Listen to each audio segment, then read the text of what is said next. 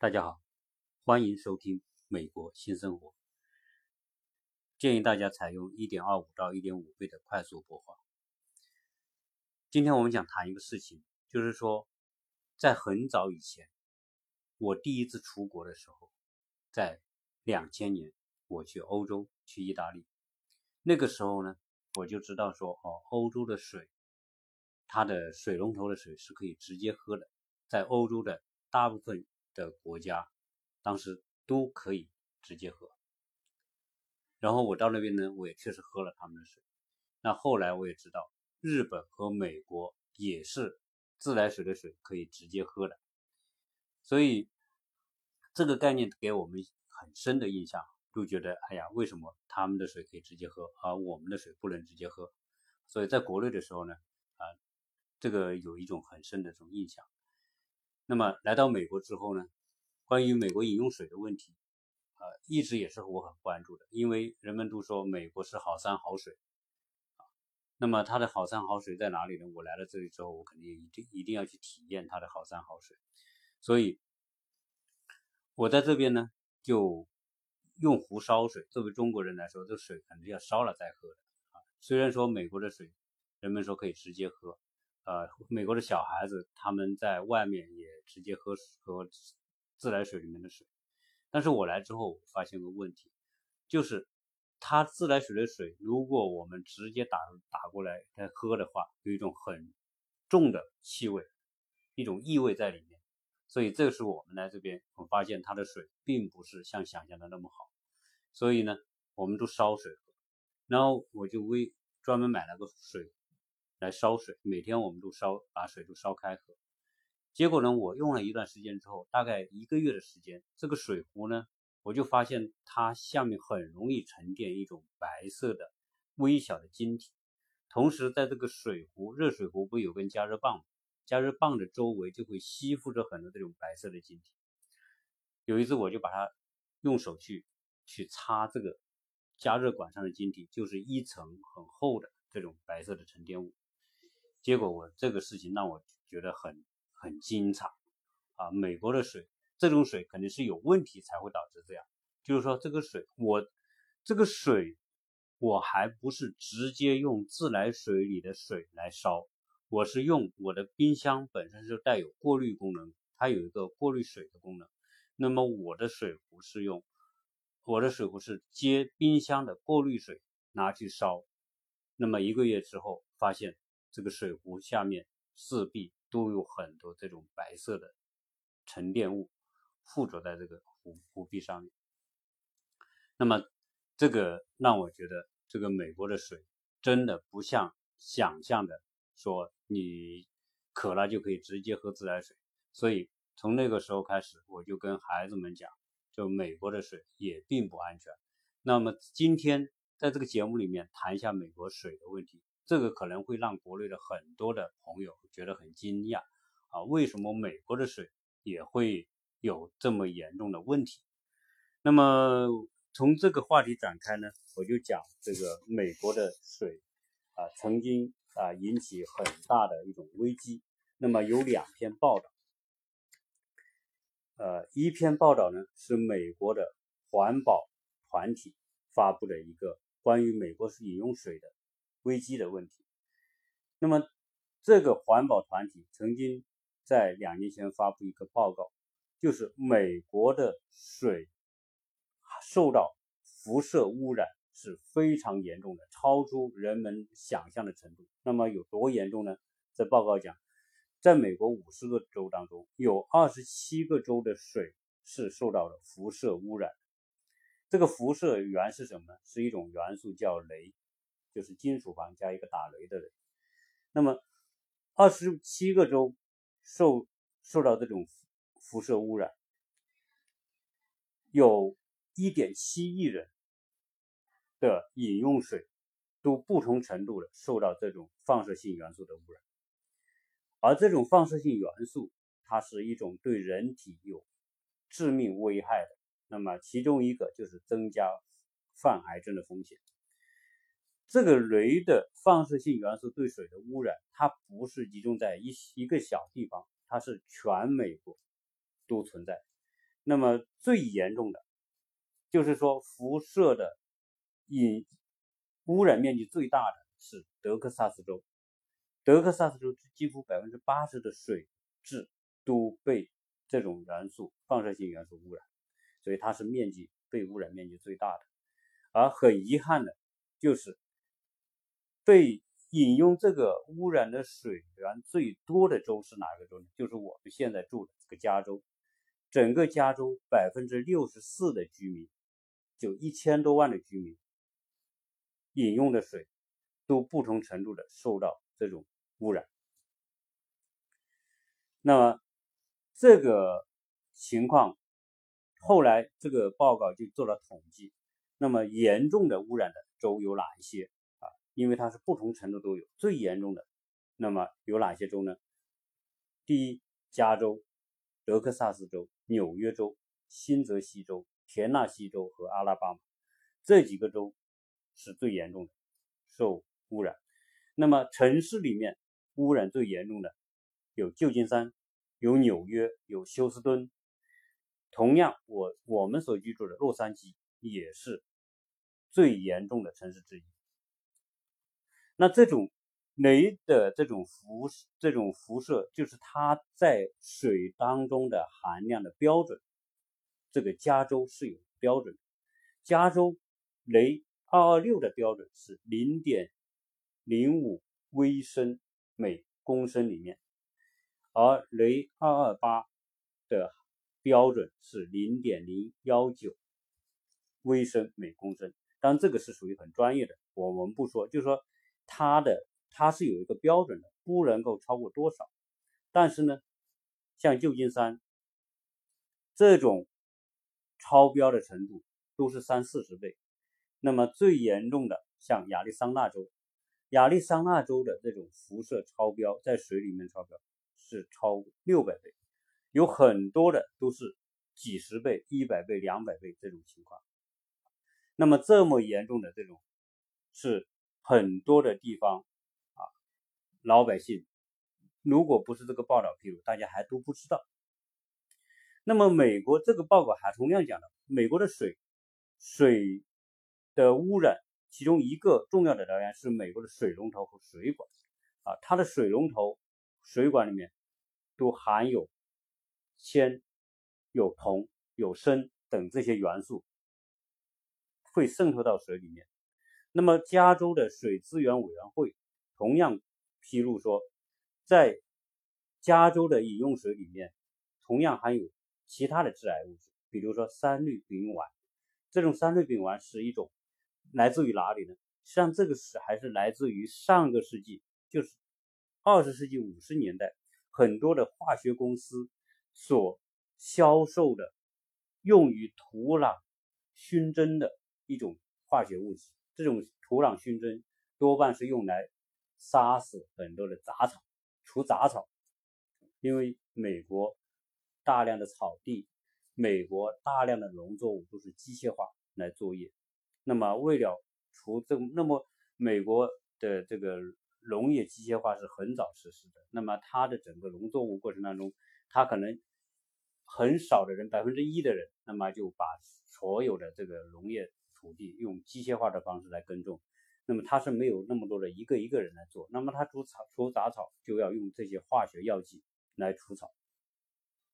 那么这些土壤里面，上个世纪的这种使用化学药剂，那么到现在这个土壤里面仍然检测出。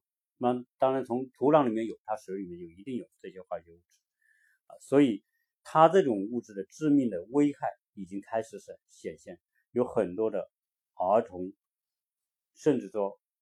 孕妇在怀孕期间，她的胎儿的脑部发育受这种辐射的影响，那么致癌率、白血病都受这种影响会升高。所以，我们看到美国的白血病的孩童也是很多的啊。曾经在网上也出现过很多的关于美国白血病儿童的这种相关的报道。那么，这种辐射，如果你洗澡的话，这个水如果不过滤的话，对人的皮肤也会造成危害和影响。所以，那么现在美国人的喝水可以说我来这边才知道，美国人自己是不喝自来水里面的水。那个至于他是怎么宣传出来说美国的自来水直接大家可以放心直直接喝，我我也不知道。但是呢，我发现这边的美国居民，大家第一个要么就买桶装水，这种大瓶的，去很多超市里面可以卖买水。第二呢，就是装净水设备，啊，美国的净水设备在几乎家家都装。那么我的很多在美国的朋友，我都问他们，我说你们喝水是直接喝自来水还是要过滤？他说我们都会有过滤设备。那，基本上美国的过滤设备在家庭当中使用率是非常非常高的。那么这个是讲到放射性的元素对水的污染。那么同样在二零一六年，曾经有一件非常大的事件，就是美国的饮饮用水危机。那么，美国的呃，英国的 BBC 对美国的饮用水危机做了充分的报道，所以现在我们在网上一搜“美国饮用水危机”，就会看到当这个事件的这种前前后后两年，从二零一四年到二零一六年，整个两年过程当中所发生的美国的饮用水危机，引引发人们对美国饮用水的高度关注。那么现在这个 BBC 报道里面讲，美国有。三千万到五千万人所喝的水都是受到污染的水，几乎每个州都有。而且在这种受污染的水最严重的州，十个州，那么 BBC 的这个报道里面也列出来了，有哪十个州呢？那么第一，德克萨斯州，刚才在讲那个雷辐射的时候，也有德克萨斯州。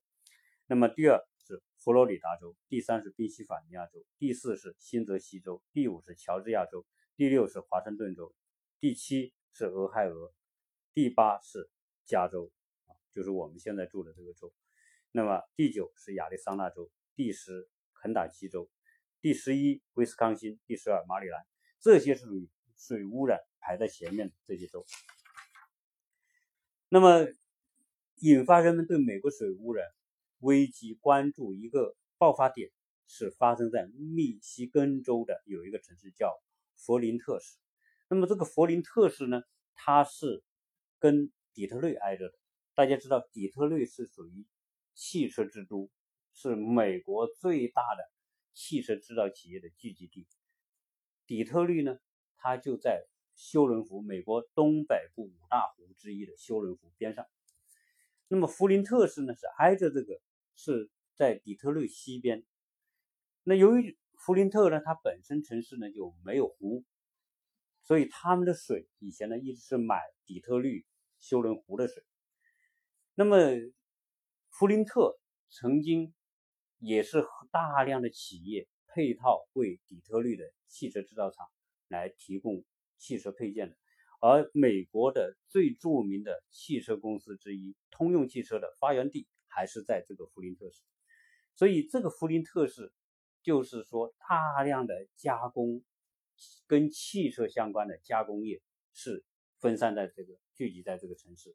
那么，比如做油漆的、做镀金的、镀铬的、镀什么的，反正金属电镀的。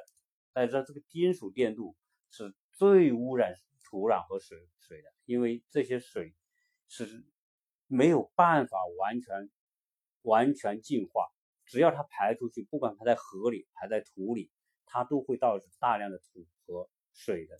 地下水的污染，那么同时很多的金属的废弃物，它加工汽车零配件，大量的汽车零配件，但那底特律一百年的汽车制造史，大量的这种金属制品，很多废弃都扔在各个地方，可能金属回收站啊，各个地方都有。那么这些都最后都成为会影响土地和地下水资源的。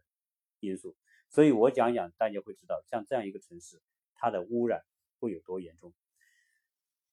那么，二零一四年之前，他们都喝，都买底特律休伦湖的水，还没事。但是呢，从二零一四年之后，这个弗林特市就决定要削减开支。为什么？大家知道这个。汽车工业不景气啊，底特律最后都破产了。那么汽车工业，像通用汽车都差点就破产了。那么很多公司都不景气，结果呢，他的这个市政开支承受不了，没有这么多的开支，因此就想削减这个这个开支。那么其中一项就是说，每年购买水的钱就把它卡掉了，就就就就不让从底特律进水，而是什么呢？那不让进水，那水要喝啊，从哪里？在当地有个弗林特河，那就说我们就直接从弗林特河抽水来喝吧。结果这一抽水就坏了。那么从改用弗林特河的水进入了这个这个水厂，再进入到人家家里之后，老百姓发现问题不对了，当地居民就发现这个水出出现怪味了，这种异味，有时候呢是黄色的。那种像泥浆一样，有的是绿色的，反正就是非常不正常，然后味道很重。同时呢，他们用这个水洗澡的话，身上就开始出现皮疹，出现各种红肿，出现各种过敏反应。那么后来，这个老百姓觉得这个水不正常，那不正常呢？那么其中有人就说找人来化验这个水，但是呢？老百姓向市政府投诉说这个水不对，但是市政府官员，包括当时这个管水的这个当地的政府官员，都说我们的水是没问题的，你们可以放心喝。那个弗林特市的那个前市长当时还在电视机在在镜头面前来来喝这个河里的水，说这个水没问题，然后证明这些水是没问题的，就是掩盖这个水有问题这种事实。那么后来呢，有一个医生。当然是个儿儿科医生。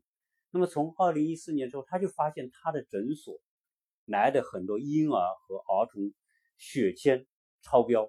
这个血铅是个指标，就是说人作为一个正常来说，这个血铅是必须达到一个安全值范围之内的。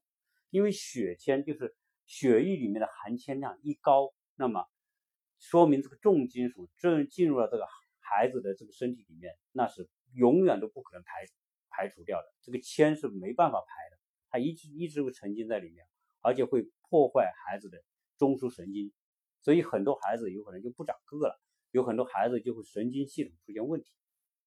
那么这个医生发现不对劲，发现不对劲之后呢，他就把一四年往到一六年所有的他所经历的、他所查阅的一千多个儿童的病例进行对比，从就这个城市的和另外一个城市的进行对比，就发现这个城市的是大大的飙升，就是血铅超标大大飙升，因此他就坐不住了，就把这个事情呢，这个水就委托给弗吉尼亚大理工大学来做化验，最后化验的结果是严重的这个铅中毒导致的，也就是说，这个城市的饮用水。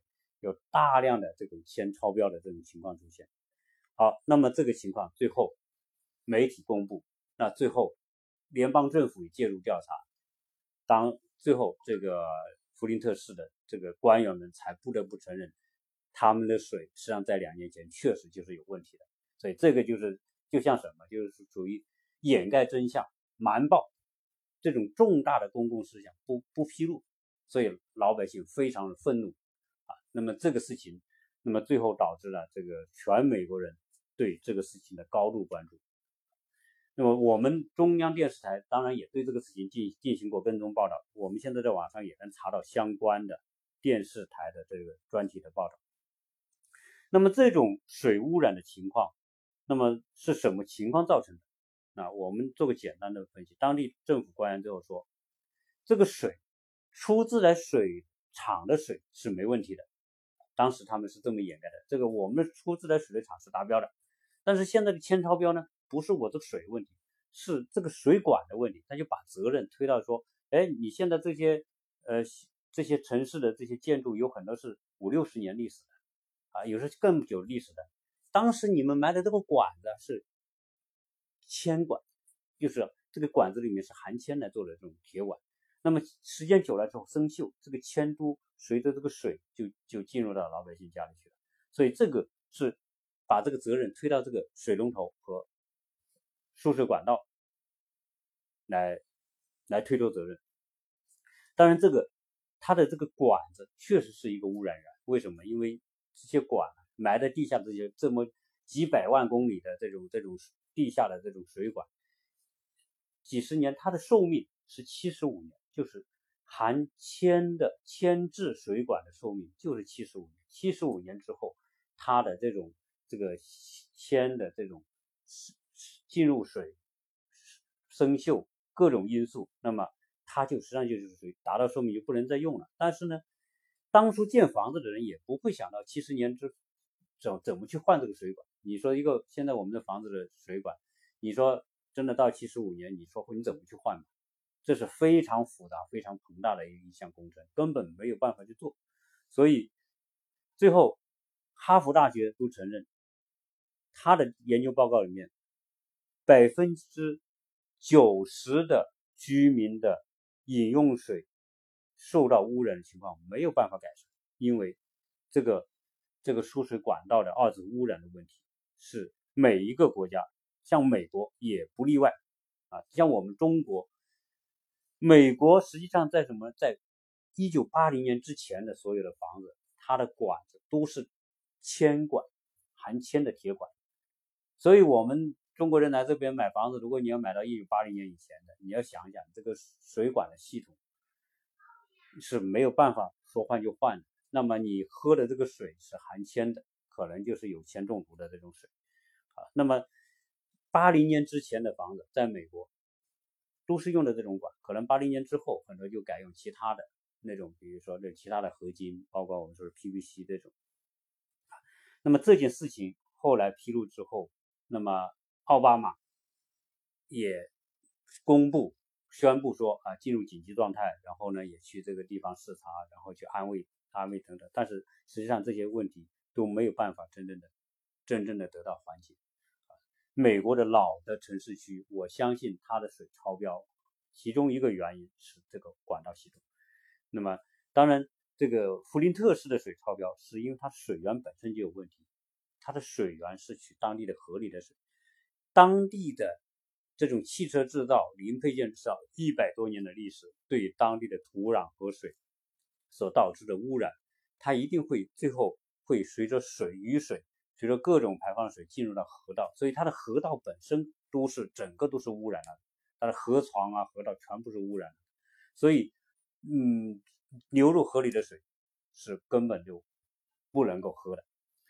好，那么铅中毒的危害，当然它最大的危害是对孩子的中枢神经。刚才讲了，为什么呢？因为这个铅可以透过孩子的这种。脑血屏障，那个脑袋脑，他的大脑里面有一种保护的东西，但是呢，这个铅元铅的元素是可以透过透过之后进入脑袋里面，从而破坏他的中枢神经。成人也一样，成人可能不会说直接进入到脑袋里面，但是它会沉积在骨骼里面，它最后呢也会对人体的心脏、肾脏和肝脏这些内内脏也会造成很严重的影响。所以，铅中毒这个事情现在是在美国是一个很大的问题。那么，曾经我们说的三千到五千万人喝的水里面就有这种铅超标的这情况。那么，现在弗林特有多少孩子喝了这个水而身体遭受到永久性伤害，没有办法再逆转、再医治都没有办法。那么，政府现在没钱。你都知道，汽车工业都要破产了，赔也赔不起。现在就是老百姓也也是没有办法，所以这种报道里面，就是老百姓也是非常的愤怒。那么，这种污染，当然作为一个汽车制造基地，那么我们说的油漆是少不了的，那么工业废气少不了。那么这么庞大的这种污染系统，可能说，为什么美国人现在就是说，只能是通过。通过什么？通过净水系统，所以中国有很多的净净水设备是从美国进口的。原来是这样，原来美国本身的水污染是这么严重，所以才催生了美国那么多的品牌做净水系统、净净化设备。我们在中国很多建材市场看到的美国什么怡口啊，什么各种各样的这个这个美国品牌啊，在中国市场原来在美国。的水污染是这么的严重，才导致他们会有这么多的这个这个公司来研发这个净水设备啊。从这个侧面，实际上也印证美国的水是污染是很严重的。那么现在在美国呢，啊，美当然美国政府它作为一个民选的这样一个体系，它对这种民意还是重视的。所以美国现在有一个互联网，美国的这个。水资源的相关的部门有一个网站，这个网站你就可以查你所居住的城市的这种水的水质情况，包括镭有没有超标，它的含量是多少，那么铅、重金属含量多少，有一个网站。那么打开这个网站，输入你所在的城市的邮政编码，它就会显示出来政府所公布的这个城市的水质的污染情况。啊，这个。这个也是，当然也算是一个透明化的一个做法。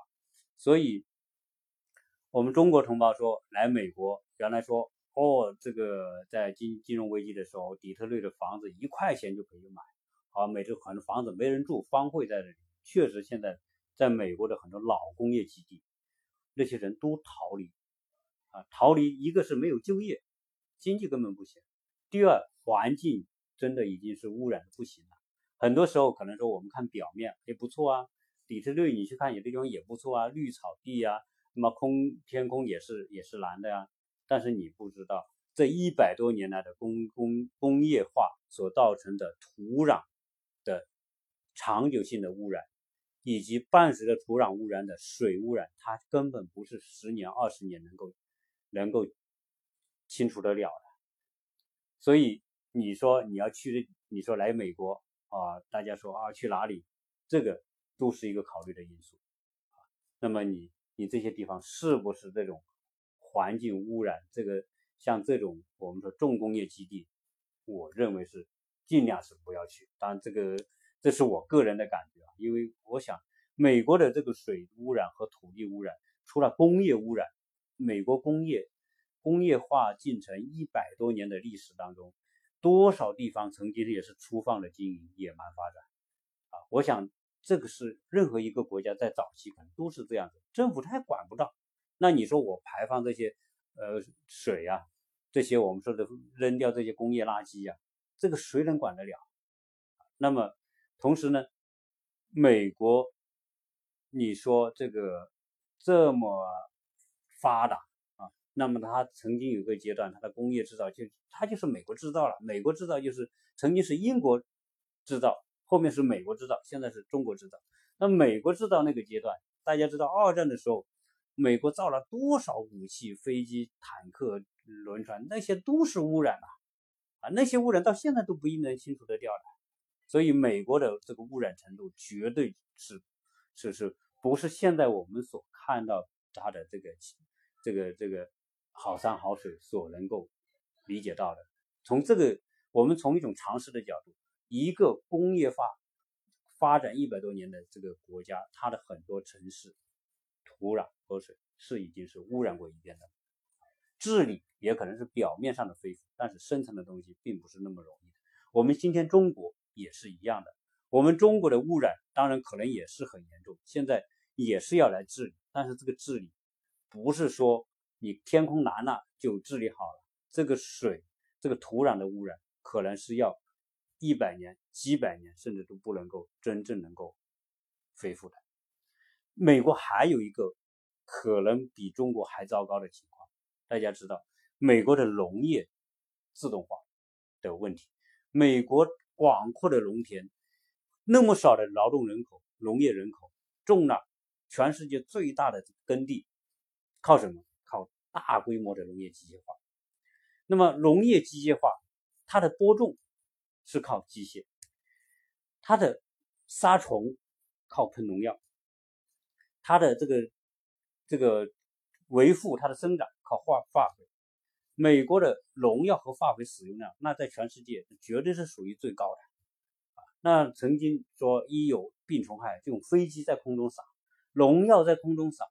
真正能够起作用的只有百分之十、百分之二十、百分之八九十都流入到土里，都流到这个水里去了啊！所以实际上，美国的从这个简单的这个原理，我们可以知道，美国的这个现代化过程当中，农业给美国的土壤和水带来的污染，同样是非常非常严重的。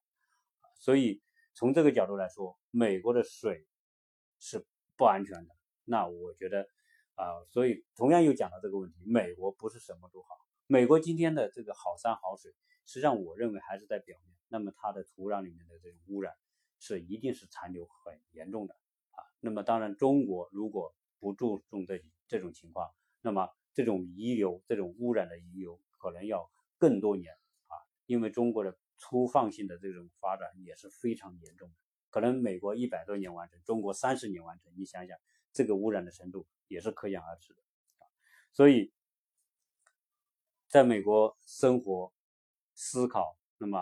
再通过这些情况的一一些分析，那么做了这一期节目关于美国的水。那么回到最初讲啊，我们作为中国人羡慕西方这个自来水可以直接喝，现在看来这个是一个不正确的一个一个看法啊。那么作为我们中国人，也不要盲目的去相信说这个西方的这些东西真的是那么安全啊。到了实地，我所看到的我家的水，闻到的自来水的味道，那个水壶里面的那种沉积物，以及说这么大的水危机、饮用水危机，综合各种因素，再看美国一百多年的这个发展历程，可想而知，美国的水也是不安全的啊！美国水也不要去幻想去直接喝它自来水的水。